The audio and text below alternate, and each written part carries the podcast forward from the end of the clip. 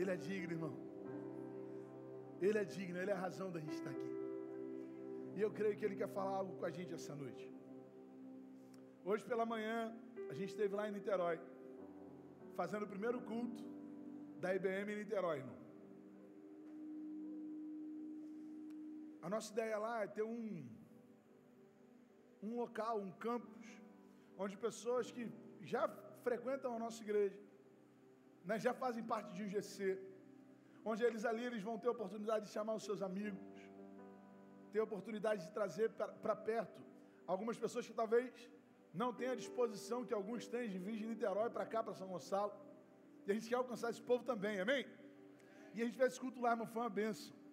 Esteve mais de 50 pessoas ali. E assim foi um tempo extraordinário de Deus. Mas eu vi que Deus falou aqui também, amém? Eu vi, irmão, que aqui foi especial. Teve café da manhã, teve ali a BD classe única. E eu vi, inclusive, o pastor Felipe pregando hoje também. E eu achei muito engraçado. Eu já saí lá de Niterói para cá ouvindo a mensagem. Quando eu saí de Niterói, eu já botei já para ouvir o sermão que o pastor Felipe tinha pregado. E o que eu achei mais engraçado foi que o texto que ele escolheu foi, era a primeira parte do texto que Deus falou ao meu coração para trazer a mensagem hoje. Ele pregou em Mateus, capítulo 16, não é isso? É, ele leu do versículo 13 ao 16. Mas agora à noite, a gente vai ler do 16, na verdade do 15, desculpa, até o 19.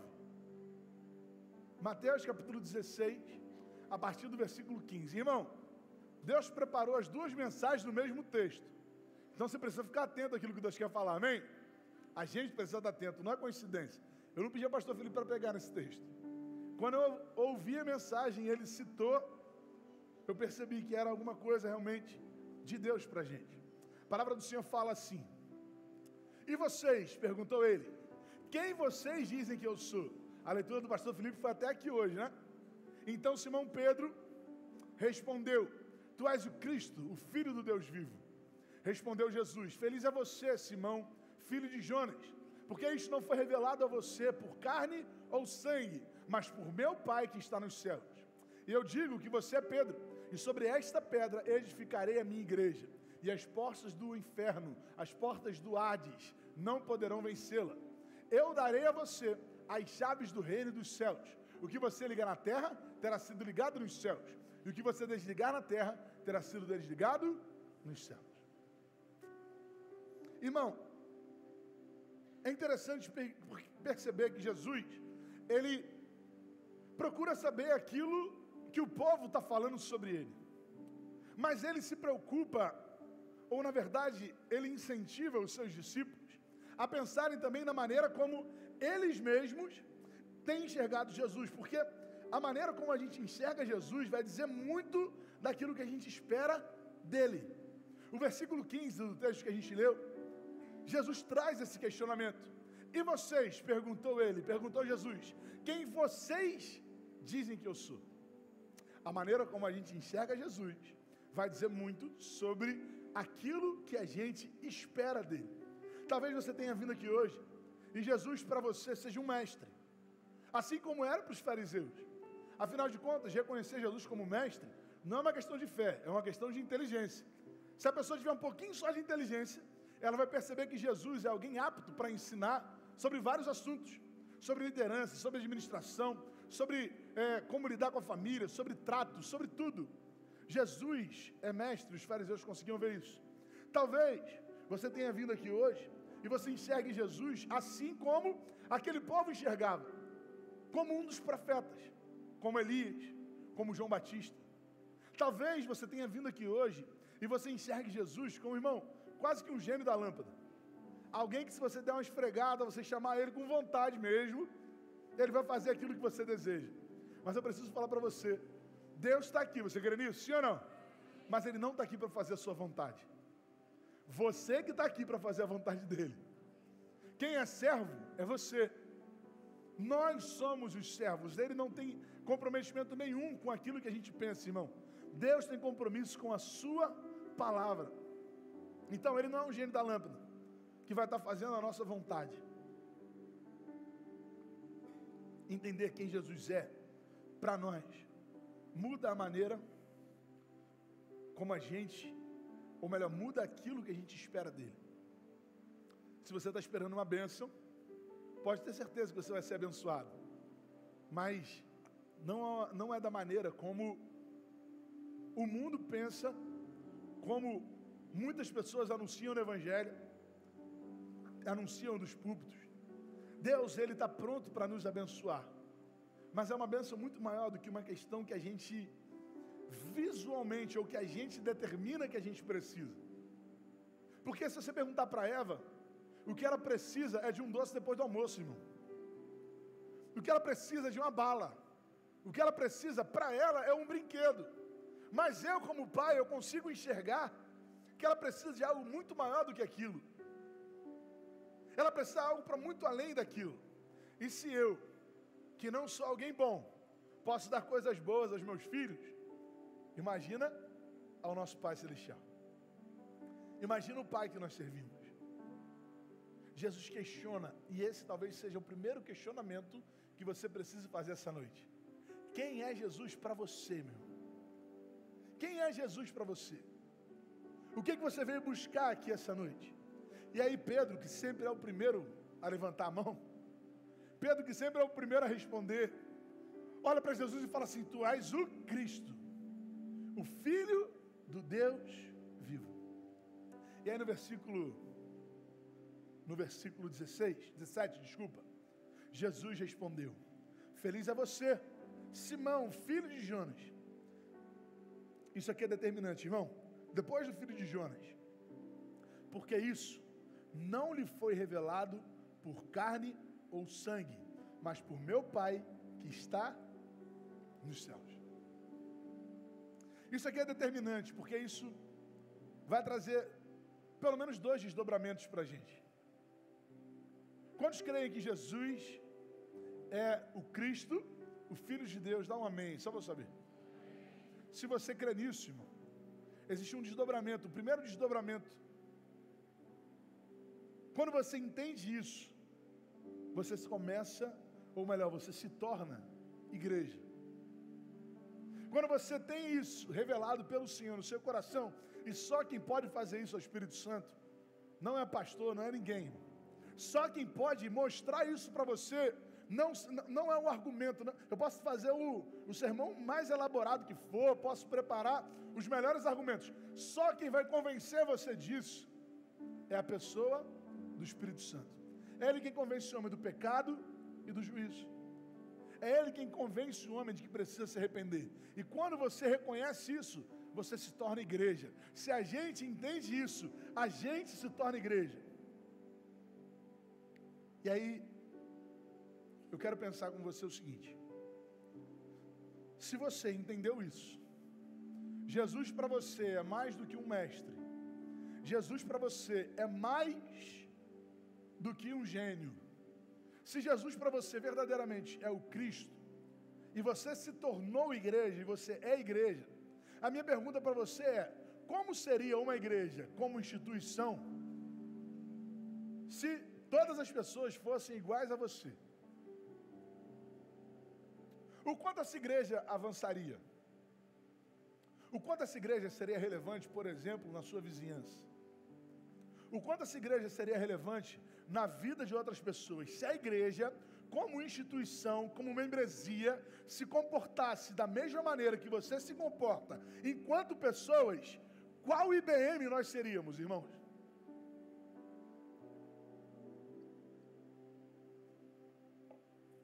Está conseguindo entender minha linha de raciocínio? Sim ou não? Porque você é igreja. Nós somos igreja como um corpo. Se todo mundo se empenhasse como você se empenha, se todo mundo se dedicasse como você se dedica, se todo mundo se comprometesse como você se compromete, qual tipo de igreja nós teríamos aqui? Não precisa me responder, irmão. Eu nem estou querendo te acusar. Eu só estou querendo fazer que a gente saia da, da, da nossa zonas de conforto. Será que a gente teria uma igreja de fofoqueiros, irmão? Será que a gente teria uma igreja de quizumbeiros? De gente que não aguenta pisar no calo no outro? Será que a gente teria uma igreja cheia de 15 em 15 dias? Será que a gente teria uma igreja de pessoas que cuidam? Será que a gente teria uma igreja de pessoas que amam? Porque a partir do momento que você entendeu a verdade que o Pai te revelou, você se tornou igreja. Eu vou fazer a mesma pergunta que o pastor Felipe fez hoje pela manhã. Se as pessoas que estão à sua volta precisassem saber quem é Jesus através da sua vida, qual Jesus eles conheceriam? Qual seria o Jesus que eles conheceriam através de você? Qual é o Jesus que a gente está comunicando para o outro? Irmão, eu não estou falando que você tem que pagar um preço para ser salvo, mas eu estou falando que você possui uma vocação, você possui uma função. Deus colocou capacidade em você de ser igreja que eu não tenho. Deus colocou aptidões em você como igreja que eu não tenho. Romanos capítulo 12, do versículo 2 ao versículo 4, versículo 2, 3 e 4. A Bíblia fala assim, desculpa, versículo 4, 5, 6, li errado. Assim, como cada um de nós tem um corpo com muitos membros, e esses membros não exercem todos a mesma função, assim também em Cristo, que so, nós que somos muitos, formamos um corpo. E cada membro está ligado a todos os outros. Temos diferentes dons, de acordo com a graça que nos foi dada. Só até aqui. Temos diferentes dons, de acordo com a graça que nos foi dada. Você, você sendo corpo, possui uma responsabilidade. E como é a sua responsabilidade diante do corpo? Você, como corpo, você precisa entender que para exercer essa. Nós precisamos entender, eu não estou aqui para apontar o dedo para você. Nós precisamos entender que para vivermos isso existe um preço a ser pago. Existe uma zona de conforto que precisa ser abandonada. Colossenses capítulo 3. Desculpa, capítulo 1, estou lendo tudo errado agora. Versículo 24, o apóstolo Paulo, falando à igreja de Colossos, ele fala assim: Agora me alegro em meus sofrimentos por vocês, e completo no meu corpo o que resta das aflições de Cristo, em favor do seu corpo, que é a igreja. Sabe por que tem muita gente que não consegue viver como igreja?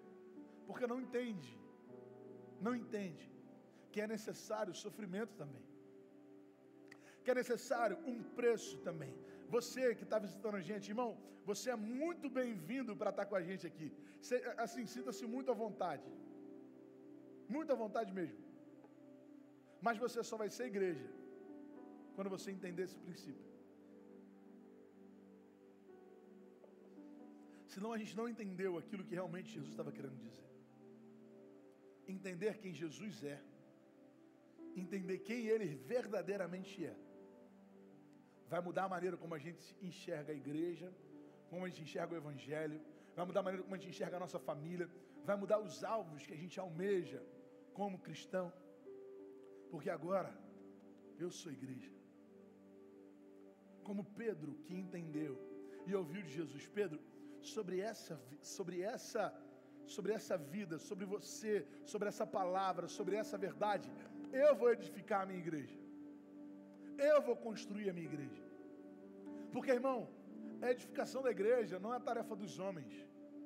Nós somos só instrumentos. Não adianta a gente querer atribuir nada do que está acontecendo aqui a homem algum, porque não é sobre homem algum. Não é sobre alguém que está pastoreando, não é sobre alguém que está liderando o GC, não é sobre alguém que está liderando o ministério, não tudo o que está acontecendo aqui é fruto da misericórdia do Senhor, porque quem edifica a igreja é Ele.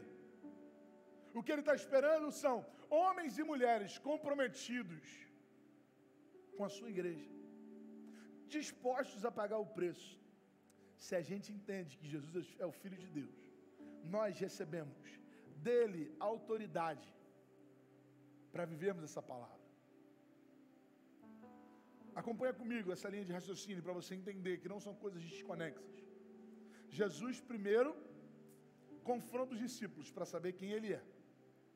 Não quem ele é de verdade, mas quem os discípulos acreditavam que ele seria, porque aquilo que a gente pensa sobre Deus não muda nada sobre quem ele é, amém? Então ele olha e fala assim: quem vocês dizem que eu sou? Quem vocês pensam de verdade que eu sou? revelado por, pelo Pai, revelado pelo Espírito Santo.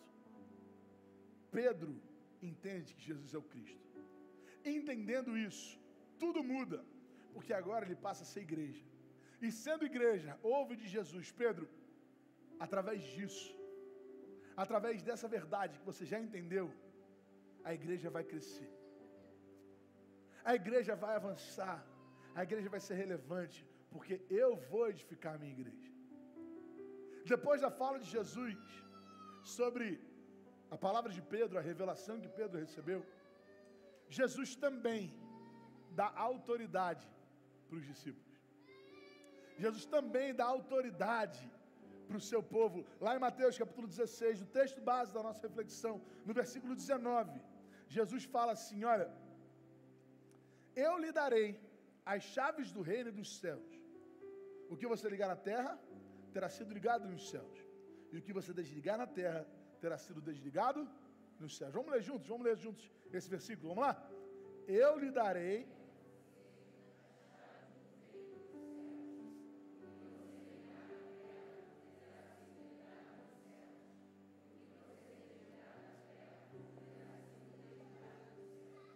A autoridade dada por Deus não é para nossa própria edificação, é para a edificação da igreja, é para a edificação do corpo.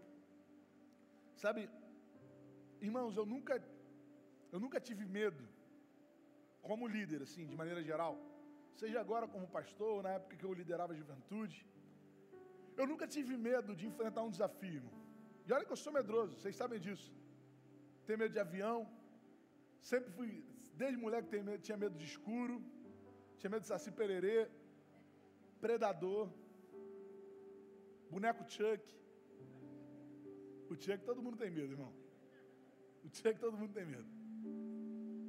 Eu nunca tive medo de enfrentar um desafio.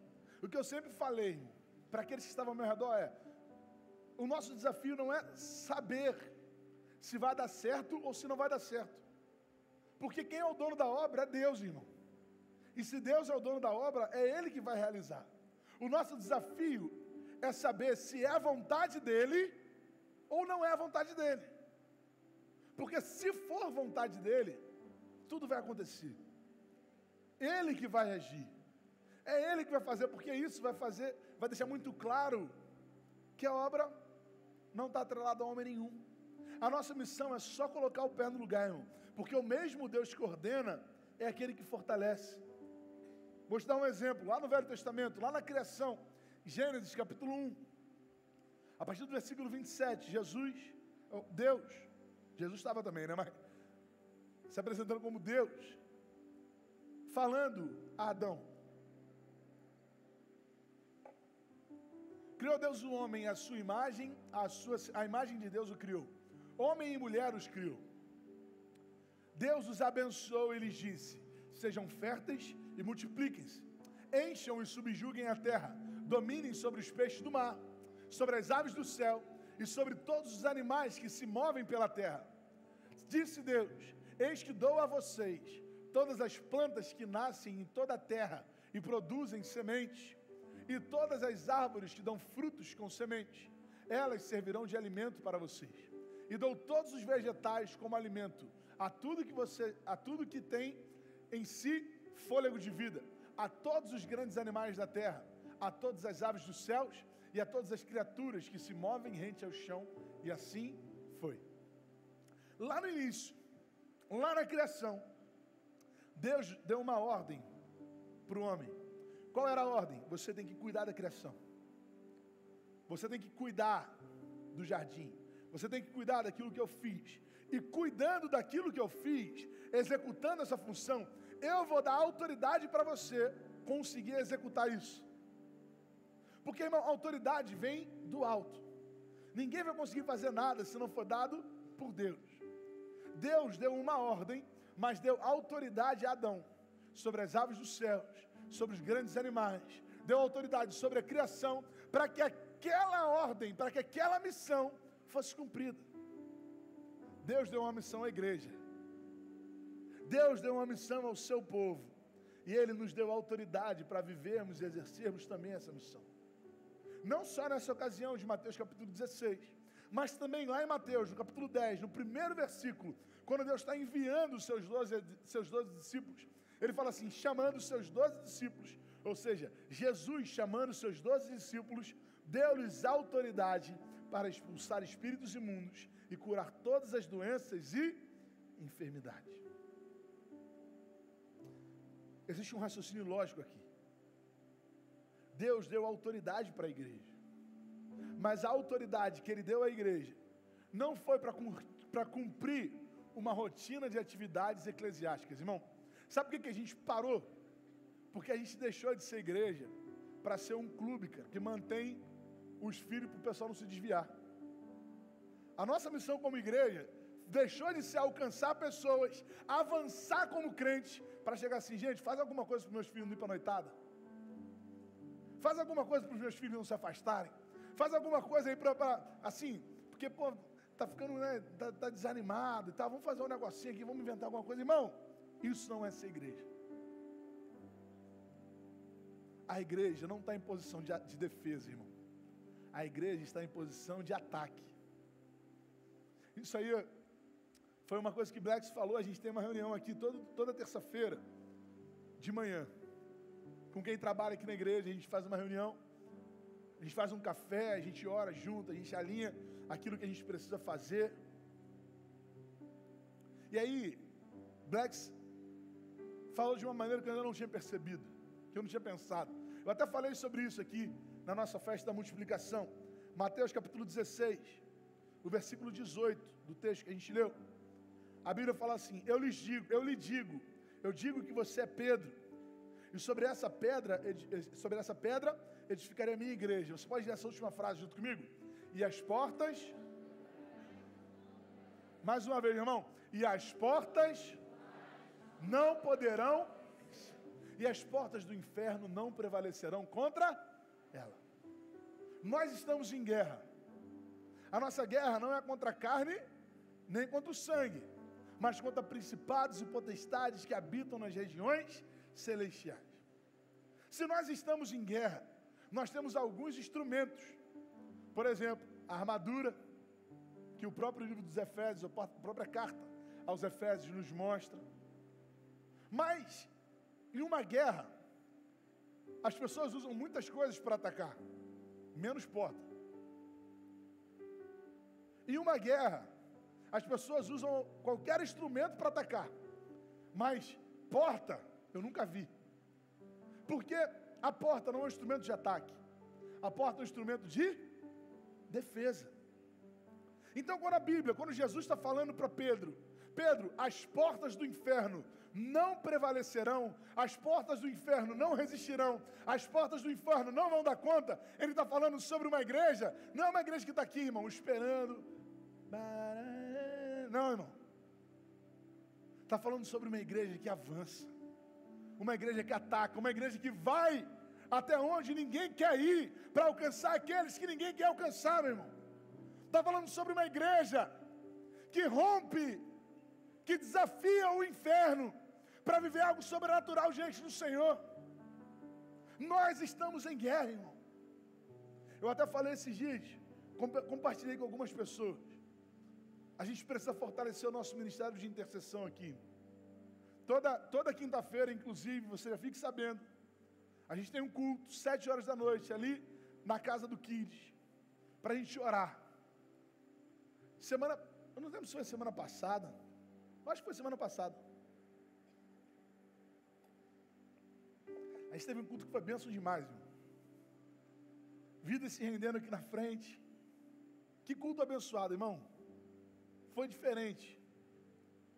E aí, quando eu saí, irmão, eu já estava esperando alguém me dar uma notícia ruim. Porque sempre depois de um culto bom tem notícia ruim. É sempre assim. Vem alguém para falar alguma coisa, para dar uma cutucada, eu, eu lembro assim, tá bom, diabo, deixa comigo. Eu sei que você está aqui tentando cutucar a gente. Mas não aconteceu nada. Não aconteceu nada assim, estranho, cara. Saí, comi um hambúrguer, amém? Dormi. Irmão, no outro dia, no outro dia eu estava com um peso no meu coração, com uma angústia assim, que eu tinha certeza que era batalha espiritual, cara. Eu tinha certeza que era aquilo que a gente está enfrentando aqui, irmão. Não briga de ser crente, irmão. Porque o diabo não brinca de ser diabo, cara.